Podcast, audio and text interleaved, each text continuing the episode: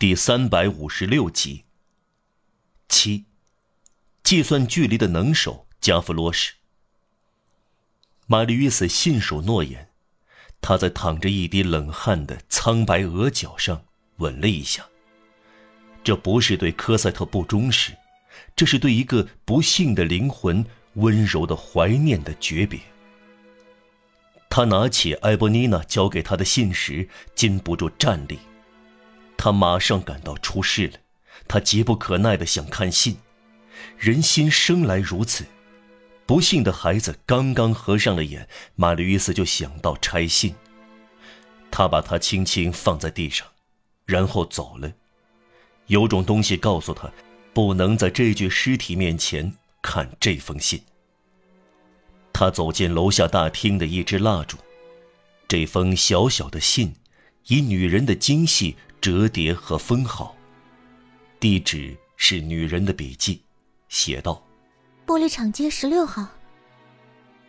库菲拉克先生转玛丽约斯彭梅西先生收。”他拆开信，念道：“亲爱的，唉，我的父亲要我们马上动身。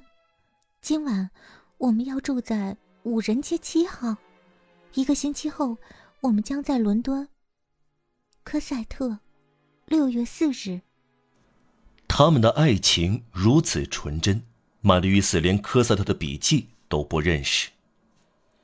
事情经过三言两语就能说清楚。埃博尼娜一手炮制。经过六月三日的晚上，他有双重的想法：既挫败他的父亲和那些匪徒抢劫普吕美街那幢别墅的计划，又拆散玛丽·与斯和科赛特。他同一个怪小伙子换掉破衣，他感到埃博妮娜女扮男装，自己男扮女装很好玩。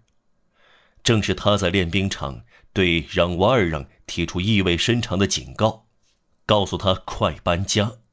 让瓦尔让果然回家后对科赛特说：“我们今晚动身，同托斯住到五人街去，下星期我们就到伦敦。”科赛特被这意外打击吓呆了，给玛丽·约斯匆匆写了两行字。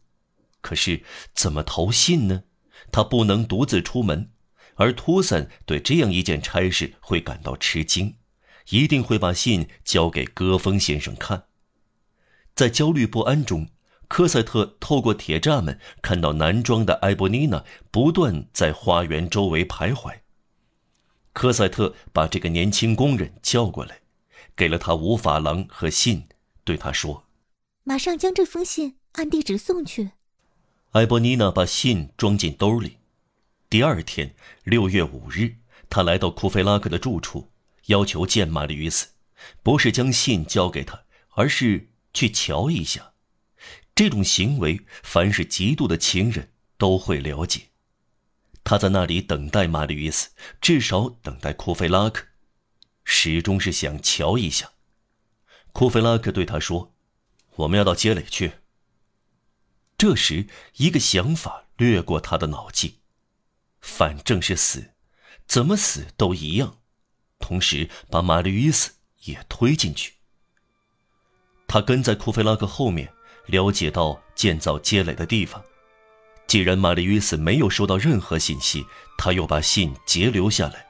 他确信他会在夜幕降临时到每晚的约会地点去，便来到普吕美街，在那里等待玛丽·伊斯，以他的朋友们的名义向他发出召唤，心想这个召唤定会把他引导到街垒。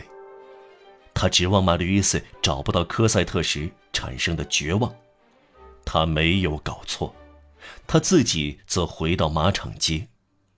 读者已看到他的所作所为。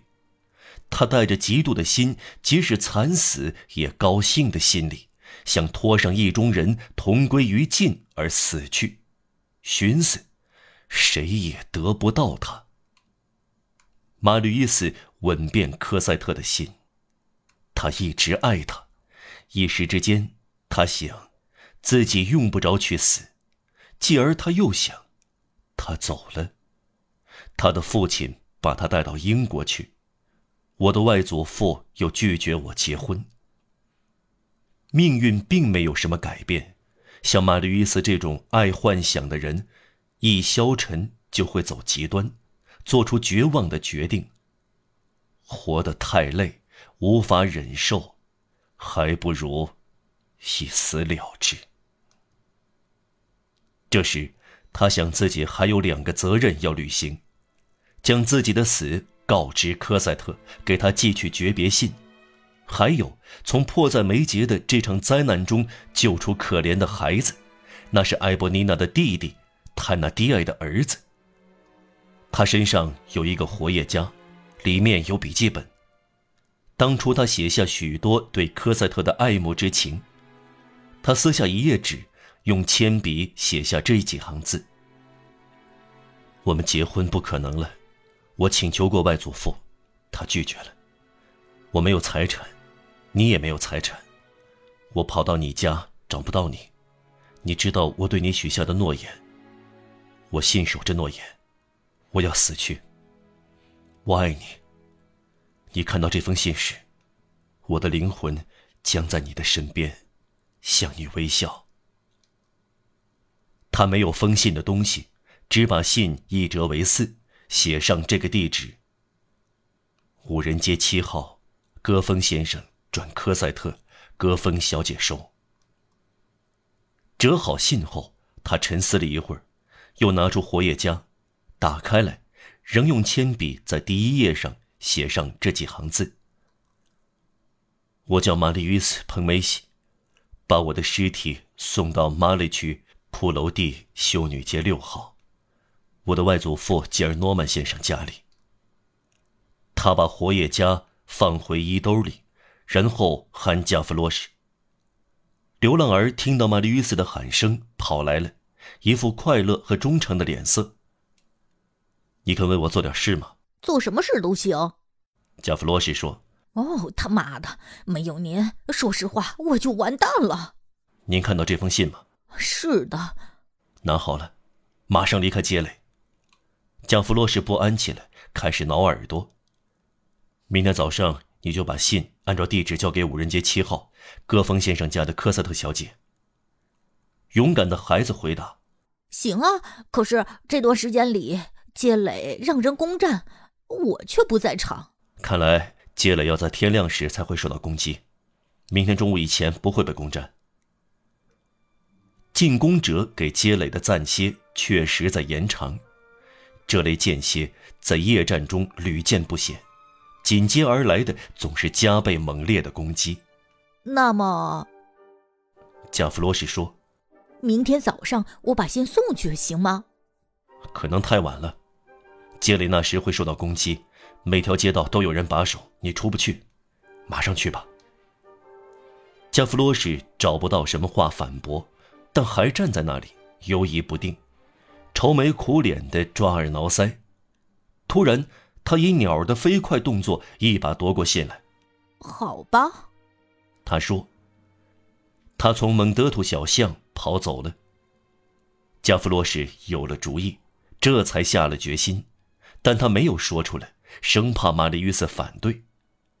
这个主意是：眼下刚刚半夜，五人街不远，我马上把信送去，能及时回来。